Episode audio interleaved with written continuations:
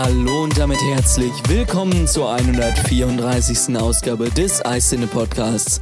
Ein Update bringt Bluetooth 4.2 fürs iPhone und iPad, die fünfte iOS 9.1 Beta, neue iMacs und vieles mehr erwarten euch heute.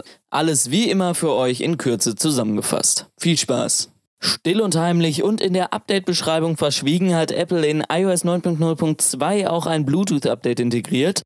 Das iPhone 6, 6 Plus und das iPad Air 2 unterstützen nun durch das Update Bluetooth 4.2. Apple hat am Montag die insgesamt fünfte Beta von iOS 9.1 veröffentlicht. Das Update steht für registrierte Entwickler zur Verfügung und deutet auf einen baldigen Release von iOS 9 hin. Viele Neuerungen gibt es nicht, jedoch berichten einige Nutzer von der Quick Reply Funktion in WhatsApp, die in der neuen Beta nun auftaucht. Wir sind gespannt. Am Dienstag hat Apple wie bereits erwartet neue iMacs herausgebracht. Der 21,5 Zoller verfügt nun über ein 4K-Display und alle 27 Zoller über ein 5K-Display. Preise und Verfügbarkeit entnehmt ihr bitte unserem Blog unter iCine.com. Jeder neue iMac kommt serienmäßig mit neuem Zubehör, so hat Apple auch das Magic Trackpad 2, die Magic Mouse 2 und das Magic Keyboard vorgestellt. Alle Zubehörprodukte sind auch einzeln erhältlich, das Trackpad für 149 Euro, die Maus für 89 Euro und das Keyboard für 119 Euro. Jedem Produkt liegt ein Lightning-Kabel im Wert von 25 Euro bei.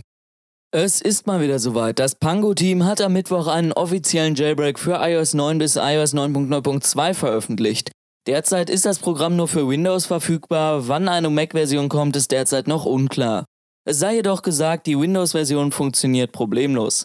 Passend dazu, am Freitag stellten wir euch einige Tweaks vor, die dein iPhone oder iPad zum iPhone 6S machen, darunter auch ein Force Touch Tweak. Schaut einfach mal bei uns im Blog vorbei. Am Donnerstag hat Apple bekannt gegeben, dass das interne Aktien-Prämien-Programm für alle Mitarbeiter ausgeweitet wird.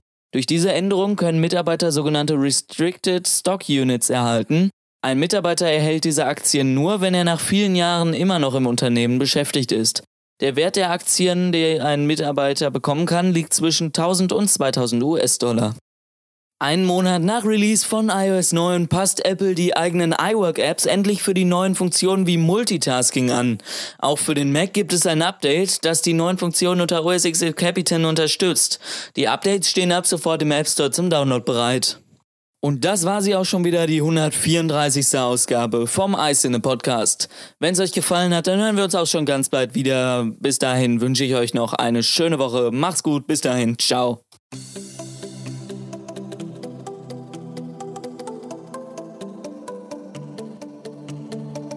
Mehr Informationen zu diesem Podcast oder auch tägliche News findest du online unter icine.com. Wir freuen uns auf dich.